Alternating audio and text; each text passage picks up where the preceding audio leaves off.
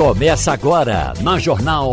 Opinião com qualidade e com gente que entende do assunto. Com Geraldo Freire, Romualdo de Souza, Wagner Gomes, Eliane Cantanhede e jornalistas do Jornal do Comércio, deixando você bem informado.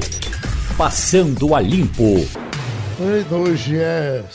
O Passando a Limpo está começando. Tem na bancada Maria Luísa Borges, Sandro Prado, Ivanildo Sampaio e Wagner Gomes e Eliane Cantanhede. Eita, eu estive ontem na casa de Jaba Vasconcelos, uma boa conversa.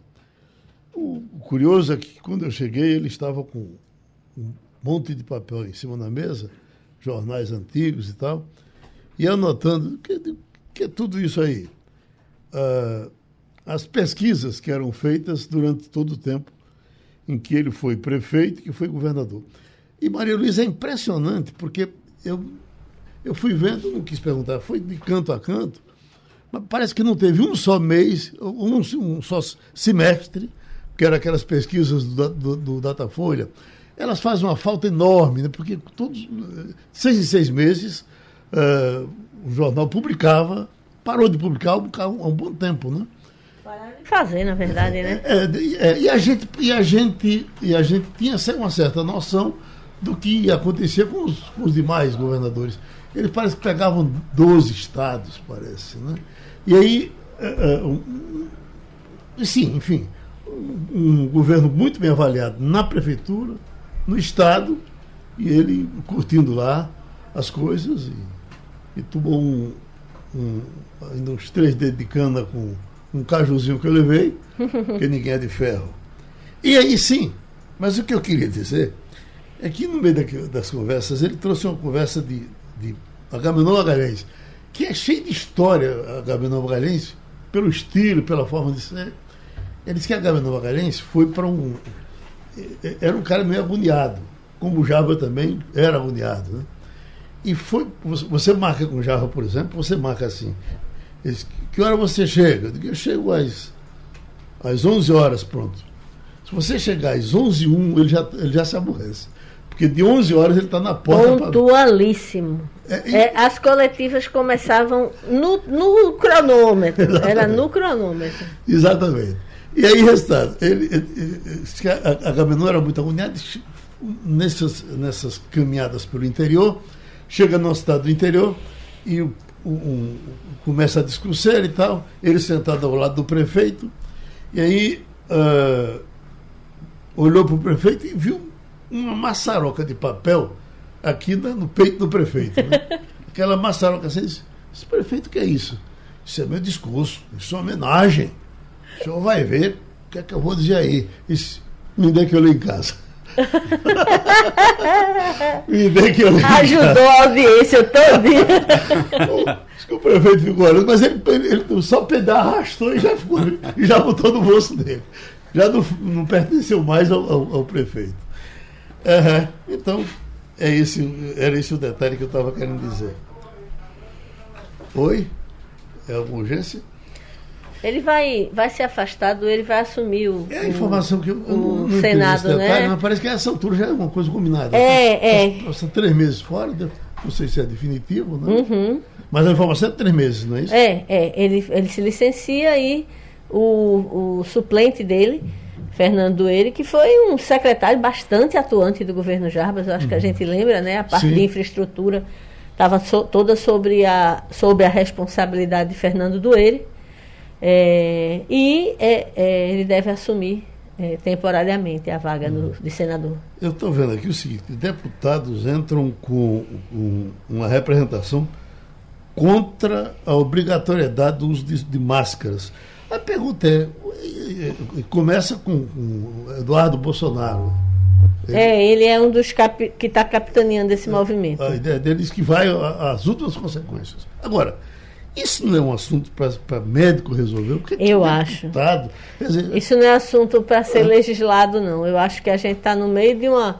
Ainda de uma pandemia que vai e que volta. Eu mesmo tive Covid faz um mês, uhum. então ela não, não acabou, ela mudou, ela se tornou mais. É, é, é, menos agressiva, mas ainda tem gente morrendo de Covid. Uhum. Né? Ainda tem é, alguns estados reativando o hospital de campanha por conta de, de aumento do número de casos, tudo mais. Então, é, assim, eu acho que isso não é assunto para leigo estar tá dando opinião. E, to, e os nossos deputados, a não ser que tenha alguém da área médica, algum sanitarista, algum infectologista, eu acho bem temerário que se legisle. Porque se você tem um estado, sei lá, vamos chutar, São Paulo, um aumento absurdo do número de casos, hospital de campanha sendo reativado, a autoridade não, não poder decretar o uso de máscara, pelo menos nas áreas fechadas, onde circula muita gente. Acho... E a decretação foi da Anvisa, quer dizer, um, um órgão de técnicos, de médicos, de pessoas da área, não é? especificamente em cima de ambientes fechados, ficou aberto o, o, resto. Quer dizer, ele só, só a, a, questão de dizer, não, se você não, não, não, quer usar, não usa. E se você estiver contaminado e não usar? Isto. E, é? e, e na verdade, é, eu voltei a usar máscara, né? Até porque eu tive é, é, Covid e não quero pegar de novo, uhum. porque eu passei uns dias bem baqueada. Né? Então, eu voltei, foi uma opção minha.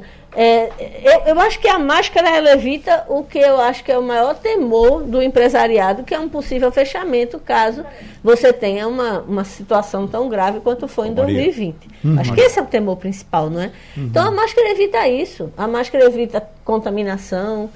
Né? Eu, eu fico imaginando algumas áreas, por exemplo, é, hospital deveria ter, ter, ter medida de usar máscara para sempre.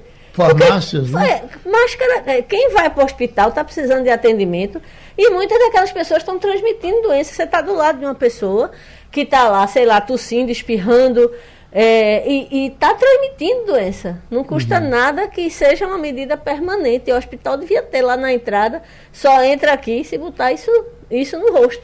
Proteção para você e para os outros. e você diz muito bem que ainda tem gente morrendo de Covid e, sobretudo, aquelas pessoas que não completaram o ciclo vacinal ou que não tomaram a vacina. Nós sabemos muito bem que aqui em Pernambuco tivemos o registro de uma criança de 8 anos que foi vítima da Covid e não tinha nenhuma vacina sequer.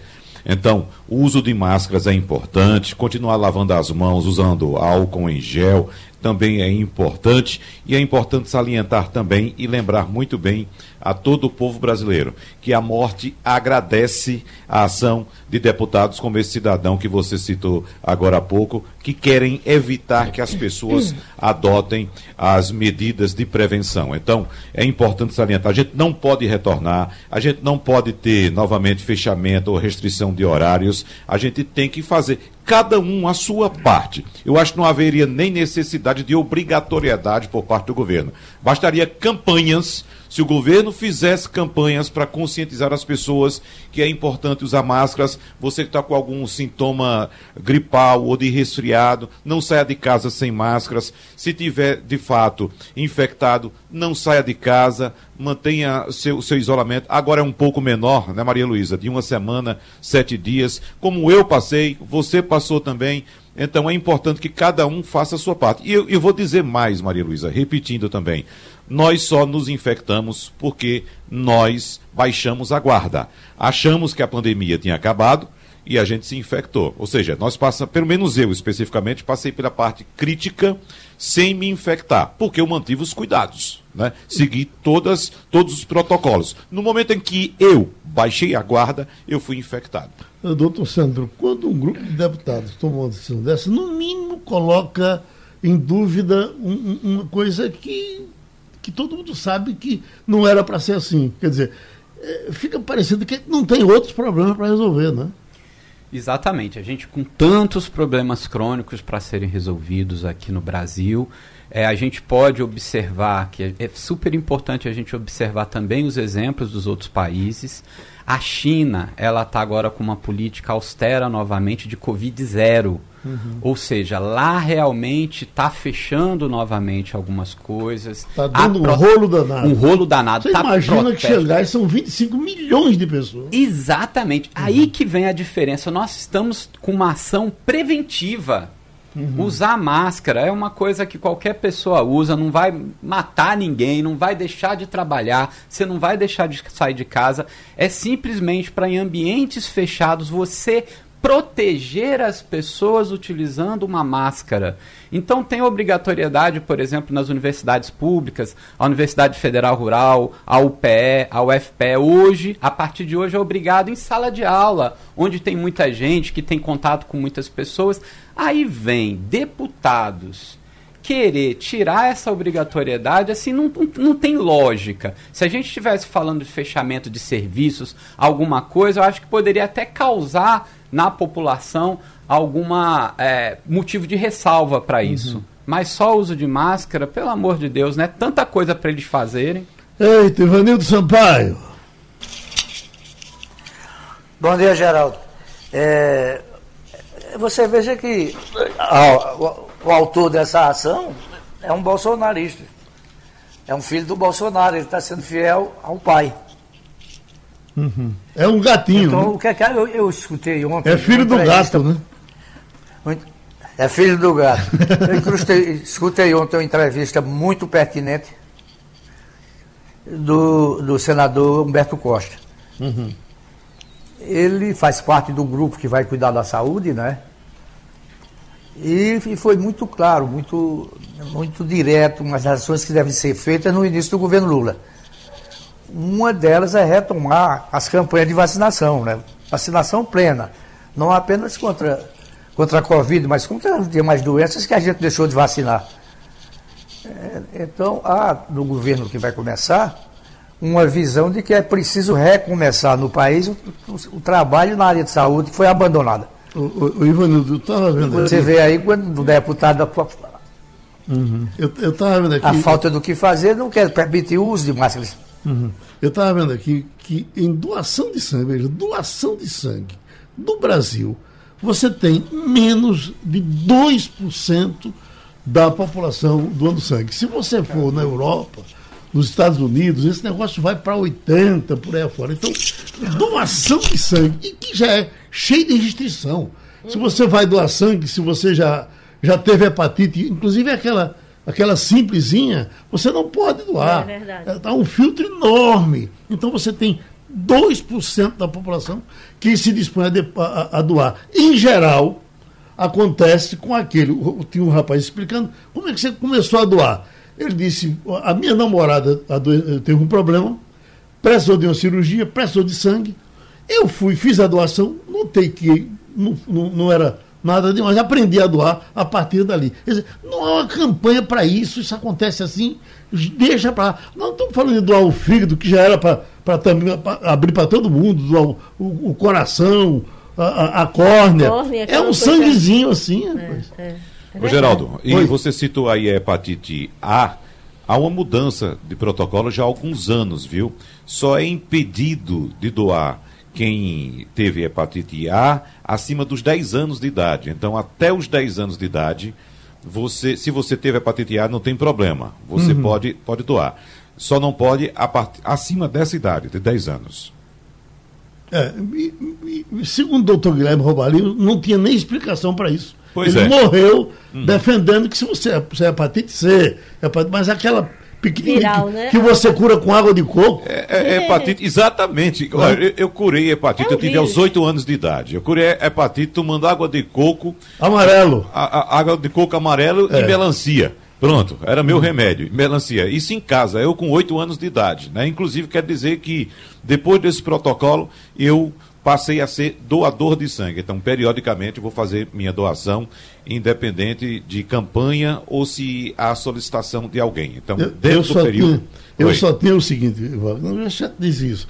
Eu só tinha uma vaidade na vida. Eu era doador de sangue. Uhum. Fui a vida inteira. Chegava lá, ficava na filazinha, o cara ainda me dava um pão para eu comer. E era uma beleza. Aí, uhum.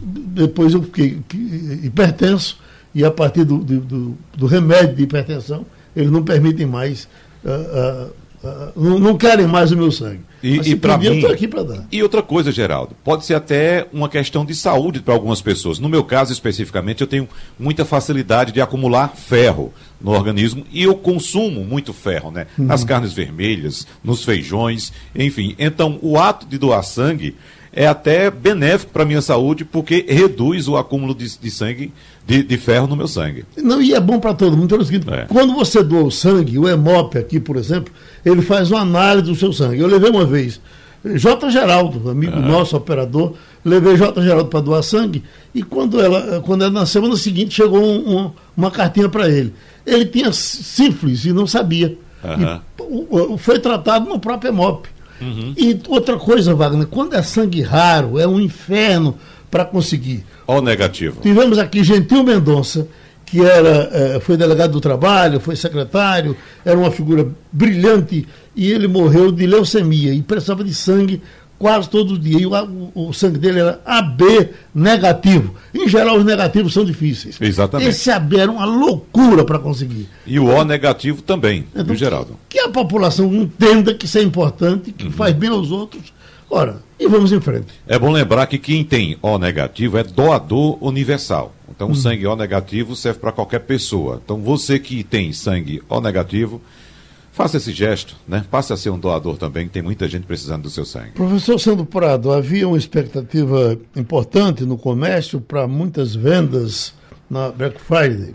Aí eu estou vendo aqui, vendas no comércio registraram a pior Black Friday da nossa história.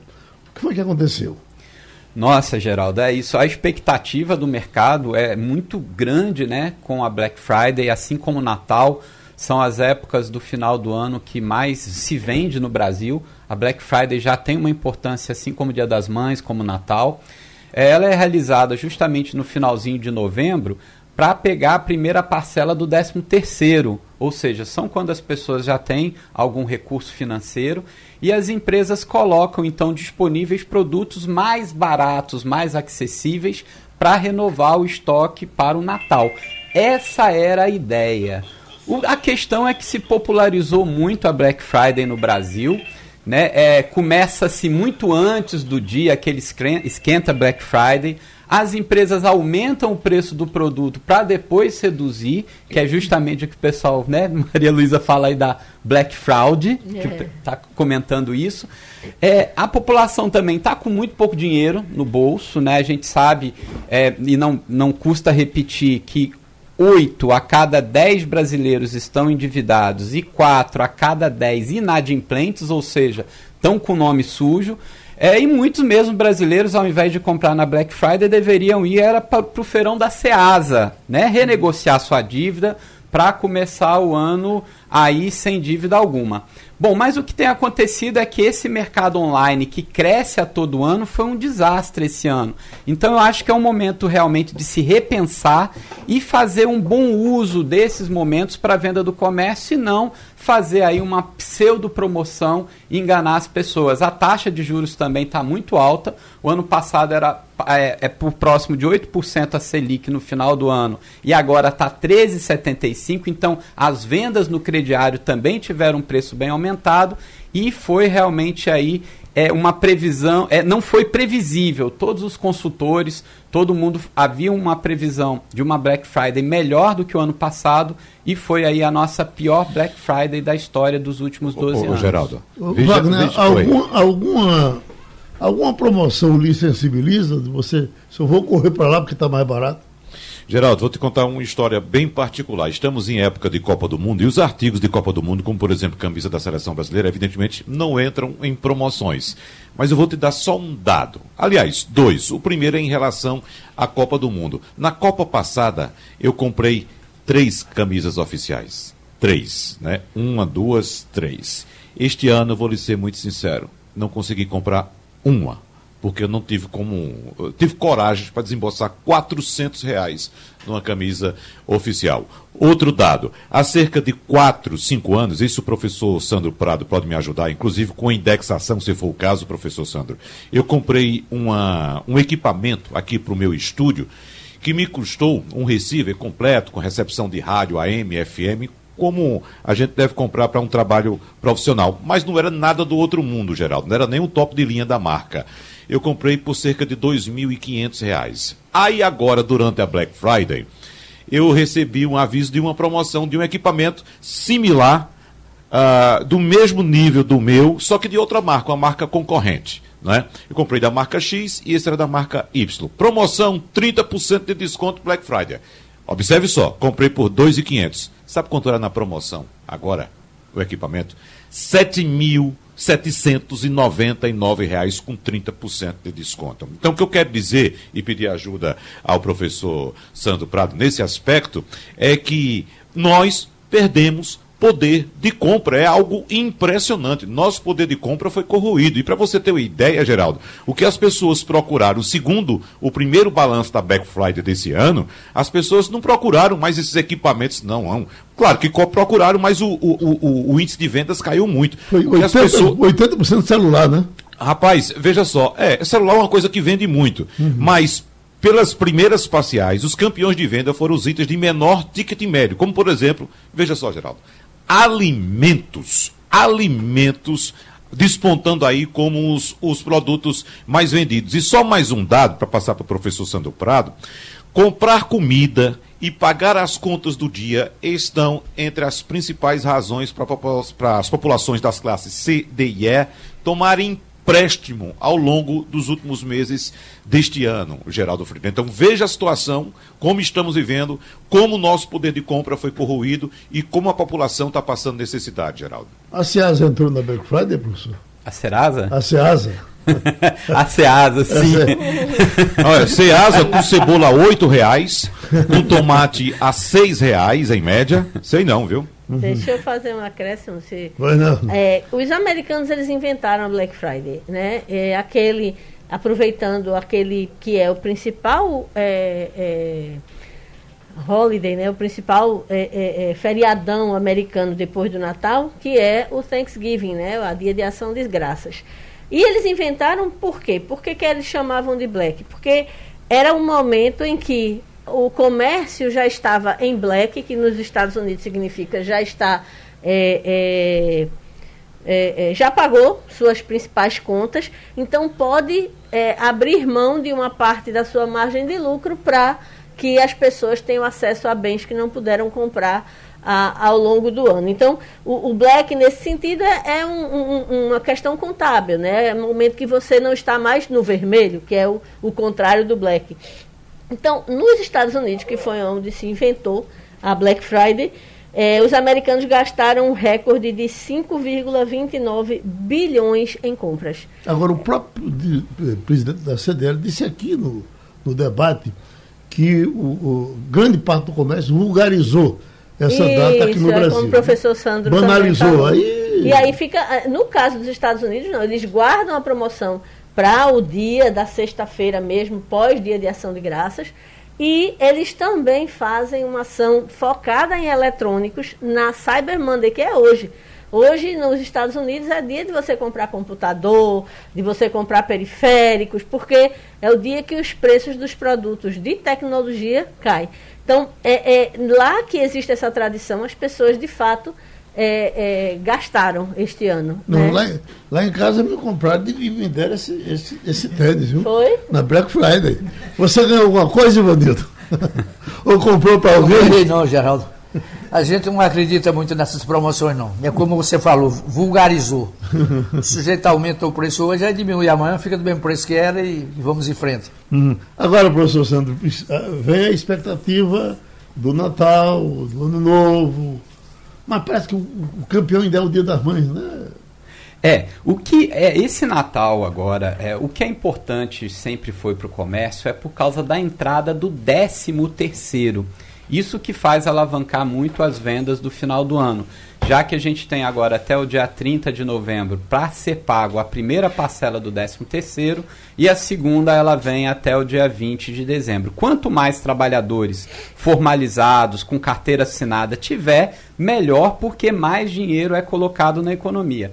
E como o brasileiro ele gosta né, de gastar, ele não reserva muita coisa, então o comércio ele fica muito contente e fica na expectativa o ano todo pelas festas de final de ano por causa desse aumento de dinheiro na economia. Mas como o Wagner também lembrou muito bem uma coisa que está acontecendo, o nosso poder de compra ele caiu muito nesses últimos anos. Ou seja, o preço das coisas subiu e subiu muito, e o nosso salário praticamente não subiu, subiu muito pouco. Existem categorias que não são sindicalizadas que nem reajuste nesses últimos quatro anos têm. O salário mínimo subiu muito pouco, apenas subiu o que é legal dentro da Constituição, que é você ter o indexador através da inflação. Então, com as pessoas com menos dinheiro, crediário muito alto, as pessoas precisando comprar coisas básicas como alimentos, esse dinheiro não foi colocado no comércio. Lembrando que o ano passado o ticket médio da Black Friday foi cerca de 240 reais, Wagner. Ou seja, eram compras realmente de produtos mais caros. Hoje não, as pessoas estão preocupadas muito com o dia a dia, em pagar as contas, em comprar alimentos,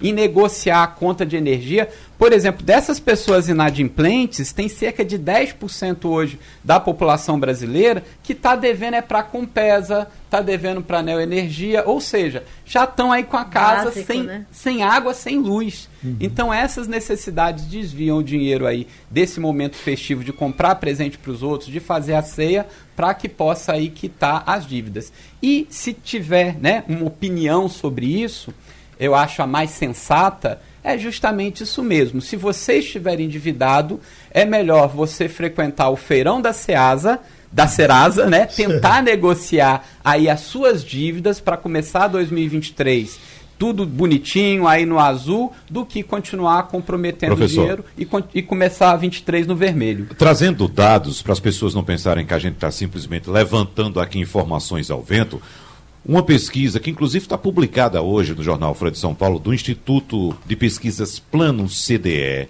aponta que 42% das pessoas pesquisadas afirmam ter alguma dívida em atraso, que é exatamente isso que o senhor está dizendo. Né? Dívidas do dia a dia, né? conta de luz, conta de água, inclusive a, a companhia local de energia, a concessionária, melhor dizendo, a Neoenergia, aproveitou a Black Friday para oferecer descontos de 80% para quem tinha conta em atraso. Da mesma forma, então, o diretor do plano CDE Maurício Prado, disse o seguinte, aspas, salta aos olhos essa questão da necessidade dos empréstimos para comprar comida, indicando a situação grave que uma série de famílias enfrenta atualmente no Brasil. Então, nós estamos falando aqui de uma realidade que está sendo comprovada por essa pesquisa divulgada hoje pelo Instituto Plano CDE, Geraldo. Essa negociação, professor Sandro, que o senhor falou do Serasa, a, a Caixa também está fazendo e prometendo descontos de até 90%. É, eu fico assustado quando alguém diz que vai me dar um desconto de 90% para pagar, para receber para qualquer coisa. Mas isso é verdade?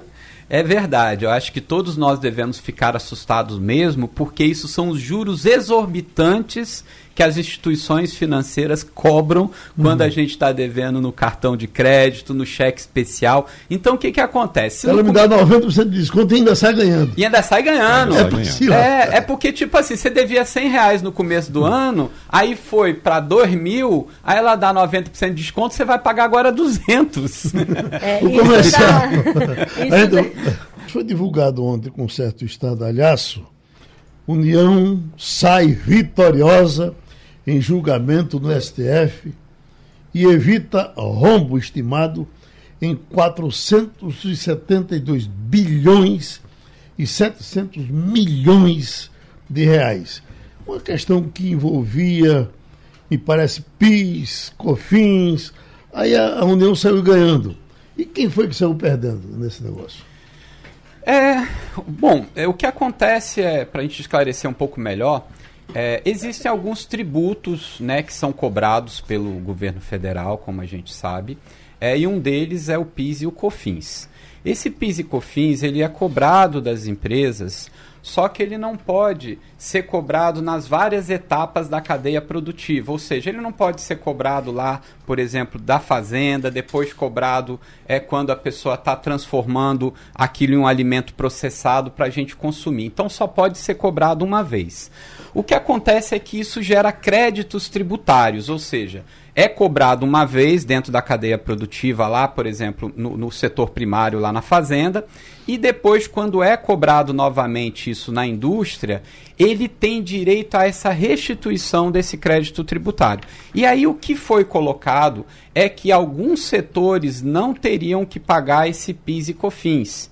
E aí sairiam vários setores da economia que não teriam mais que pagar isso. O que o governo venceu é que o STF entendeu que todos os setores econômicos têm sim que pagar PIS e COFINS. E aí o rombo aí seria enorme se o governo tivesse perdido na casa dos 472 bilhões. Então ganha o governo, as empresas não perderam porque elas já pagavam isso, né? E aí a gente fica um pouco mais calmo antes que tenha uma reforma tributária. Uhum. Porque se o governo tivesse um rombo desse, a gente vê aí toda essa polêmica da PEC da transição por causa de 175 bilhões. Imagina numa atacada só agora o governo perder toda essa arrecadação para o ano que vem. Então a gente precisa de fazer essa reforma tributária muito bem pensada e a gente espera que isso aí seja colocado em tela o ano que vem e bem costurado aí entre os congressistas, entre o Senado e o governo federal. Oi, Malu. É, você falou quem perde, a ação foi, o autor da ação era a Unilever, uhum. tá, tá aqui na, no material. Agora, como o professor disse, o efeito poderia ser é, muito maior do que sobre, sobre apenas uma empresa. Né? Nós tivemos ainda dois ministros que votaram a favor da causa. Né? Isso. Votaram, foi é, é, Faquim e. Uh, o Barroso. E Barroso, não é? Que, aliás, só para chamar a atenção, as pessoas às vezes que vai esses ministros de, de, de, de forma generalizada, elas talvez não saibam que os ministros votam diferentes. Né?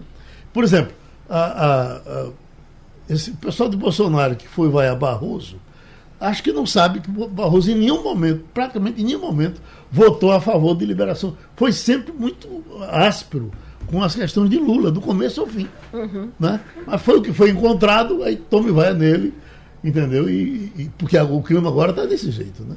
Tá difícil, tá, tá puxado. E é, é Gil, é, que foi hostilizado é né, também, Gilberto Gil, é, ele disse que é um terceiro turno das eleições que a gente está vivendo. Todo mundo no palanque, é, e realmente é, eu acho que a gente precisa é. começar a, a, acalmar essa fervura, porque tipo, vai, vai, vai esticar essa corda até quando, né? Malu, houve, porque houve um tempo que você tinha realmente alguns uh, uh, desesperos de pessoas diante de uh, autoridades, alguém que fosse acusado de ter praticado, mas agora é quando você é acusado de ter votado. É, é quando você tem um panfleto no seu carro, quando você tem uma bandeira. Aí, meu Deus, e a gente, é, a gente já teve alguns tem casos. a ver que, que foi que eu votei? Que, qual é, é, o problema? Alguns casos o que é que tem a ver também com o né? seu voto? Não é nada. Não é? E alguns casos de hostilidade ficaram muito assim na memória, né? É, eu acho que Covas foi uma coisa que foi muito triste de ver, né? Uhum. Serra, é, Fernando Henrique também. Houve casos de jornalista ser hostilizado, por exemplo, em avião, uhum. né? Enfim, tem muita, muitos eventos assim eh, lamentáveis. Agora, como você disse, o que a gente está assistindo hoje é isso descer até o nível do cidadão comum, Exatamente. Né? da pessoa se sentir é, hostilizada é. porque veste uma camisa assim. Eu sou bom e você não presta e acabou-se. Né? Quando a gente percebe que não há consenso né, na turma de juízes, seja do STF ou de qualquer lugar, é porque a gente tem algumas leis que elas são um pouco nebulosas, como a gente diz na área jurídica, tem alguns pontos cinzentos aonde pode se aproveitar para entrar com uma ação, uhum. né, para buscar brechas na lei. E nem sempre, como aí é uma interpretação da lei, nem sempre os juízes são consensuais. Então a gente tem muitas aí votações que são super apertadas, porque uma parte entende de um jeito, uma parte entende de outro. Depois que há esse entendimento, que há essa votação, aí você não consegue mais entrar com ações contra essa lei. Ou seja, a gente percebe que a, o legislador, quando ele faz as leis, nem sempre ele percebe todas as possibilidades de pessoas entrarem com ações para achar justamente essas pequenas brechas, que foi o caso da Unilever quando ela moveu essa ação. Ela não moveu a ação apenas e não teria efeito apenas sobre ela. Ela hum. falou: olha, eu não vou pagar. E aí, se fosse aprovado, todas as outras empresas uhum. também teriam direito né? a não pagar. Já estamos com a Eliane Cantanhede. Eu já contei aqui, Eliane, mas vou passar para você, porque você é, é, era a pessoa que ia receber esse recado. Eu, eu estive ontem com o Java Vasconcelos, ele está mostrando o sucesso dos governos que ele administrou. E aí ele me trazia uma história de. Ele, ele disse: diga a Eliane para ela botar no livro dela. Ele está lá lhe ouvindo. Ah, ah, eu nem sabia que você estava fazendo um livro sobre curiosidades de política. Ele disse que acha que você está, não sei se é certeza, mas ele contou que a Agamenon Magalhães, num, num, num, evento aí de prefeitura do interior, é, é, sentado ao lado do prefeito e o pessoal naquela discurseira, ele olhou para o peito Alô? do prefeito e viu uma maçaroca de papel na, na, no peito do prefeito. Aí ele perguntou, prefeito, o que é isso? O prefeito disse, é o discurso que eu vou fazer em sua homenagem daqui a pouco. Era coisa para 20 laudas, mais ou menos, e tal. Aí ele arrastou, pulou na mão do prefeito e falou, pode deixar que eu leio em casa. Ok? Ah, caiu, Eliane. mas, bom, mas vamos em frente. É, é, já já a gente vai ter ali no canteiro. Me diga, me diga um tema, Wagner, de agora, porque a gente, Eliane volta já e a gente entra com ela. Tarifa zero. Olha aqui. Vamos abrir o canal aí. Essa, Pronto, agora. Olha, Wagner, essa Oi. a gente não pode deixar de falar disso. Uhum. Tarifa zero nos ônibus avança no país e é debatida por equipe de Lula já. Ótimo, esse é um excelente tema, Geraldo. Uhum. Já que uma parte da passagem hoje que o trabalhador paga, uma parte é, sai do bolso dele, a outra já é subsidiada pelos governos. As empresas de ônibus que atuam em todo o país têm subsídio para o diesel, pagam menos diesel, têm subsídios em impostos, enfim. Por que não destinar verba pública para garantir o transporte de todos? Deixa né? eu perguntar agora, Eliane Canteiro, que ela já está na linha. Você é a favor disso, Eliane? Está aqui, tarifa zero nos ônibus, avança no país, é debatida por equipe de Lula, é uma ideia, inclusive, tem aqui o nome eh, Gilmar Tato, deputado do PT, que está levando e está nessa comissão aí de, de transição do governo. Poderemos ter todo mundo andando, andando à vontade nos ônibus sem pagar? não sei, não sei, Geraldo. Eu sei o seguinte, que Jarbas Vasconcelos é, é um grande político, super respeitado em Brasília. É um homem que quando fala, todo mundo para e presta atenção, porque ele tem o que dizer, ele tem o que apresentar na vida pública dele. É um homem de grande caráter e que é, não estou exagerando não e eu repito aqui, ele é muito admirado em Brasília, inclusive pelos jornalistas, a gente conhece todo mundo, sabe a vida pregressa de todo mundo, sabe das histórias, né? E aqui o Jarbas é um bom exemplo de político. É, eu acho que a questão da mobilidade é, urbana é central. Né? O Guilherme Boulos está nessa comissão ele conhece bem porque ele é filho de classe média alta, os pais, os pais são médicos e ele largou tudo e foi há 20 anos morar nas periferias. Ele conhece bem o, esse tema. Eu só lamento que a Comissão de Mobilidade Urbana da Transição tenha ficado muito centrada no, no Sudeste, no Sul Maravilha, que a gente chama, né? Uhum. São Paulo, Rio, etc. Eu acho que tinha que ter mais Nordeste, só tem um representante do Nordeste, mais do Norte, não tem ninguém do Norte. Então, uh, esse é um problema. Mas acho que, sim, uh, a população trabalhadora brasileira gasta muito dinheiro para ir trabalhar ou para os seus filhos irem para a escola. É, qualquer coisa que seja nessa área que facilite a vida da população pobre, eu sou sempre a favor. Resta saber como é a questão fiscal, né, a questão das contas públicas. Uhum. Ivanildo Sampaio. Eliane, bom dia. Bom a gente dia. tem acompanhado esse processo de transição de governo e até agora tem uma certa desconfiança do mercado, essa figura invisível chamada mercado, em relação ao futuro governo. Eliane, se se anunciasse o nome do ministro da Fazenda, isso não poderia acabar? Bem, é, Ivanildo, é isso que o Jacques Wagner fala, né? O Jacques Wagner fala, o Renan Calheiros fala, a, a Simone Tebet fala, mas a presidente do PT, a Gleice Hoffmann, não fala não. Acha que não precisa não, porque o Lula sabe tudo e o Lula é que está certo sempre. Mas o Lula está vindo para Brasília hoje, está trazendo a bordo o Fernando Haddad. Fernando Haddad, o ex-prefeito uh, de São Paulo, foi candidato à presidência da República em 2018, foi candidato ao governo de São Paulo agora em 2022. O Lula levou o Haddad para a COP27 no Egito, levou para o encontro com o presidente de Portugal e agora está vindo com ele para Brasília, sinalizando que deve ser anunciado, está para ser anunciado o nome do Haddad para o Ministério da Fazenda. É, isso não é fácil não, sabe? É uma coisa bem complicada, porque o Lula encontra uma terra arrasada nos dois sentidos. Né? Muita, as políticas públicas foram muito desconstruídas, desmanchadas na, no governo uh, do presidente Jair Bolsonaro né, política de educação, de saúde, de cultura, etc, etc. E não tem dinheiro, porque de um lado o Bolsonaro destruiu as políticas públicas, de outro ele estourou as contas públicas. Então tem muita coisa para fazer e pouco dinheiro para fazer essas coisas. Então é uma questão super complicada, complexa.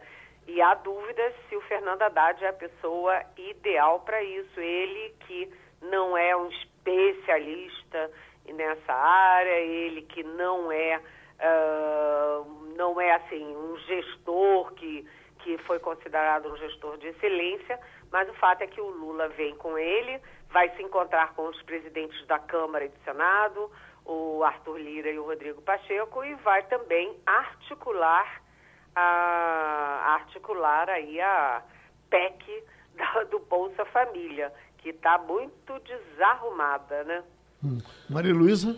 Bom dia, Eliane. Eu queria pegar uma frase que você trouxe aí sobre a, cria, te, foram criados muitos gastos e hoje tem pouco recurso para é, se conseguir pagá-los. Então, eu queria só fazer um comentário.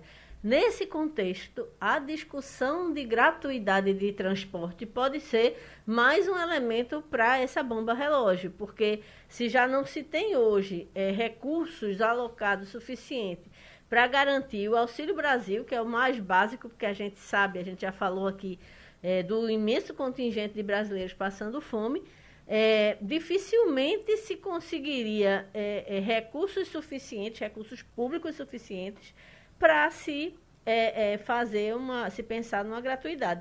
Termina no final das contas saindo, é, pa, quem paga a conta vão ser os mesmos é, é, que hoje já recolhem é, impostos. O segundo ponto, que aí é mais um, um comentário sobre a Haddad, é que a, as primeiras especulações com o nome dele, né, inclusive teve na Febraban semana passada, deixaram o mercado meio nervoso. Não, a, a repercussão possível parece que pode ser num sentido de muita desconfiança. E aí, para entrar na pergunta, queria saber de você sobre segurança, Eliane, que é uma questão tão nevrálgica é, é, e que a gente sabe que ainda é, precisa de muita definição dentro da equipe de transição e para o próximo governo. Pois é, eu concordo com você. Você sabe, Maria Luísa, que a, a, o grande mérito do bom uh, líder político, de um bom presidente, um bom governador, um bom prefeito, é saber dizer não, né? Porque dizer sim é fácil. Você diz sim e estoura as contas públicas, né? Então você tem que ter prioridade, o cobertor é curto. Se você descobre dali, se você puxa daqui, cobra daqui, você descobre lá. É, tem que saber dizer não. A gente gostaria de ter tudo isso de graça para os nossos pobres a gente adoraria, mas é preciso saber ter responsabilidade, porque se você estoura as contas públicas, quem vai pagar o pato no fim são exatamente os pobres. Então é muito, muito complicado você fazer uma política populista né, que aparentemente é a favor dos pobres, mas que estoura exatamente no lombo dos pobres. É, no caso do, do Haddad lá na Febraban, eu conversei tanto com o pessoal do Haddad quanto com o pessoal da Febraban, que estava no almoço. É, o que aconteceu ali é que o Haddad, ele, enfim, ele caiu meio de paraquedas. O Lula só ligou para a Febraban na quarta-feira, dois dias antes, para dizer que não iria ele, que iria sim o Haddad representando. O Haddad fez o dever de casa, estudou as coisas, repassou com Lula, o tempo inteiro dizia, olha, isso aí foi o Lula que mandou eu dizer, isso, olha, o Lula, estou aqui dizendo que o Lula disse. Mas uh, o pessoal da Febraban achou muito superficial, ele não se comprometeu com uma política de metas é, para a dívida pública, por exemplo, é, não falou, não aprofundou a questão fiscal. E aí a bolsa caiu, dólar subiu, mas o pessoal da Febraban com quem eu falei achou que foi injusto com o Haddad. Por quê? Porque o Haddad, na verdade, é, ele só pegou o mau humor do mercado, o medo do mercado. O mercado acha que está navegando no escuro, porque não tem definição da, de quem vai gerir a economia, de como vai ser a economia, não tem a gestão da defesa, com as Forças Armadas muito divididas, não tem a indicação da articulação política. Gleice Hoffmann fala uma coisa, Jacques Wagner fala outra, o Mercadante fala outra, o Flávio Dino fala outra, e está todo mundo batendo cabeça. Então, o mercado, na verdade, está é, incomodado, insatisfeito, é com falta de rumos. E o Haddad chegou lá e pagou o pato. Bem, uhum. quanto à segurança, só para concluir a resposta, segurança pública é fundamental no Brasil, a gente sabe disso, né? As nossas, é, nossos centros urbanos estão conflagrados, as pessoas estão cada vez mais armadas, é uma questão super grave, mas é, o Flávio Dino, que é candidato ao ministro da, Ministério da Justiça, não quer dividir Justiça de um lado e, Ministério da Segurança Pública do outro, como foi no governo Temer. Quer juntar tudo e eu acho que faz sentido, porque Justiça e Segurança Pública realmente andam de mãos dadas. Né?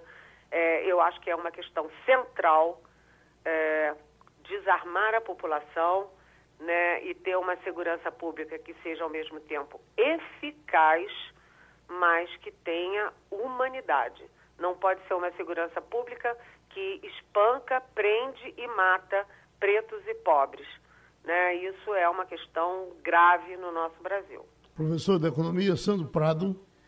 É, Eliane, é, já vai completar aí, né, quase um mês da derrota de Bolsonaro nas urnas e nós tivemos logo na sequência o início das comissões, que são as comissões de transição, que fazem diagnósticos sobre várias, várias áreas aqui no Brasil, né, para que isso seja colocado para os novos ministros e a sua nova equipe. Dentre elas, habitação, transporte, educação e uma área que é muito importante para o povo brasileiro, que a gente estava até debatendo aqui, é a área da saúde. E nos parece que é uma das comissões que está conseguindo aí um dos maiores avanços nessa transição. E esse diagnóstico parece que já tem alguns dados, alguns números. A situação da saúde no Brasil hoje, ela realmente é uma situação trágica? Olha, professor Sandro, a situação da saúde é dramática. O Brasil tem um grande trunfo que é o SUS né, que é um projeto de atendimento nacional. Vem lá do Acre até o, a pontinha lá do Rio Grande do Sul. É um baita de um programa, mas está tudo é, muito, muito destruído, desmanchado, né?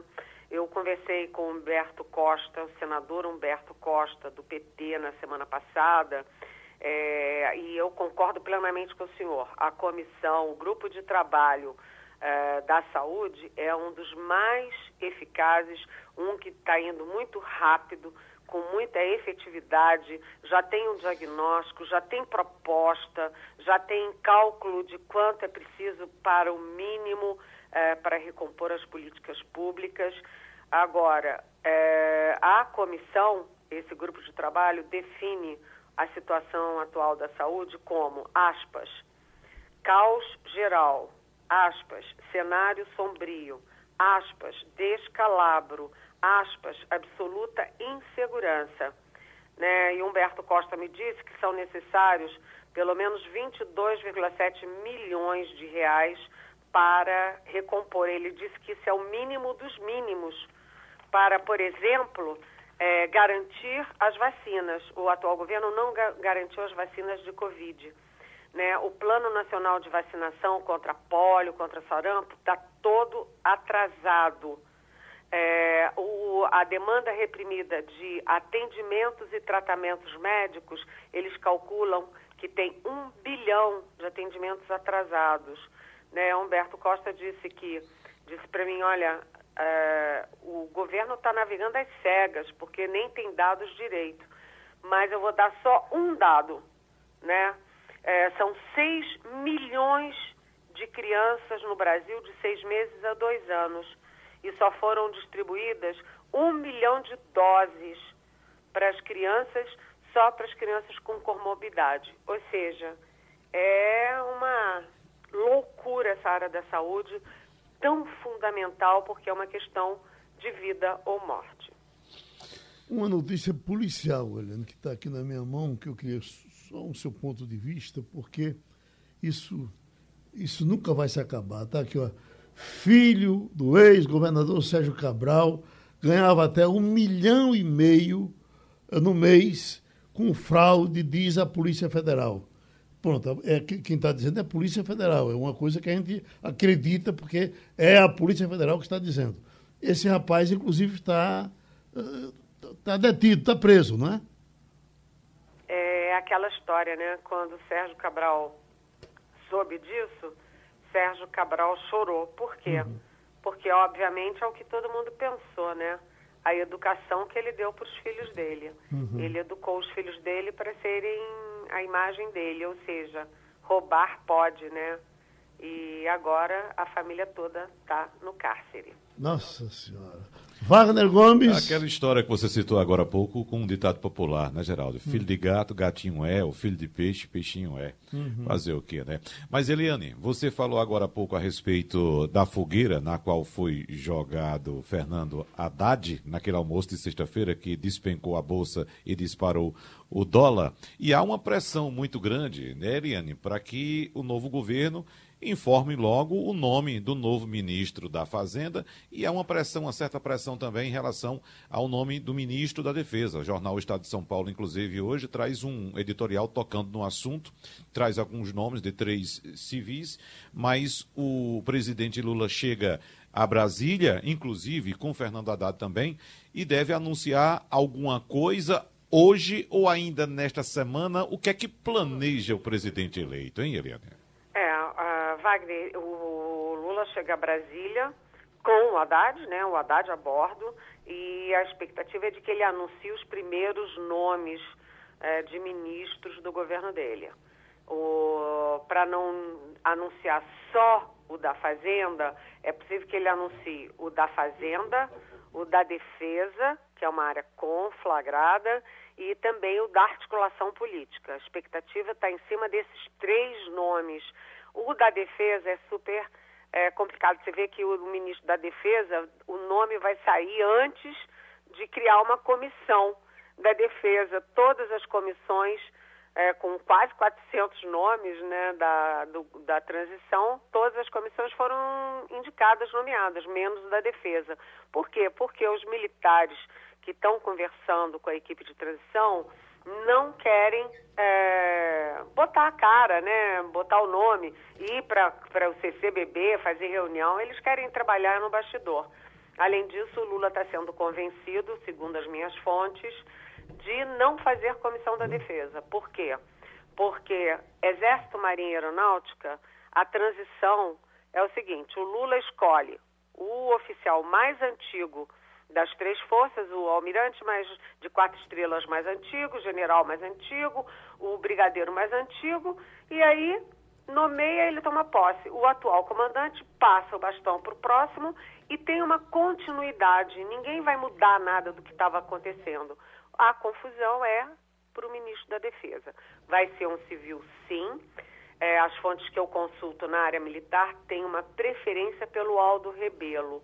Aldo Rebelo foi ministro, ele é muito é, conciliador, ele estudou muito a história das Forças Armadas, ele conhece bem a Amazônia, conhece bem os personagens.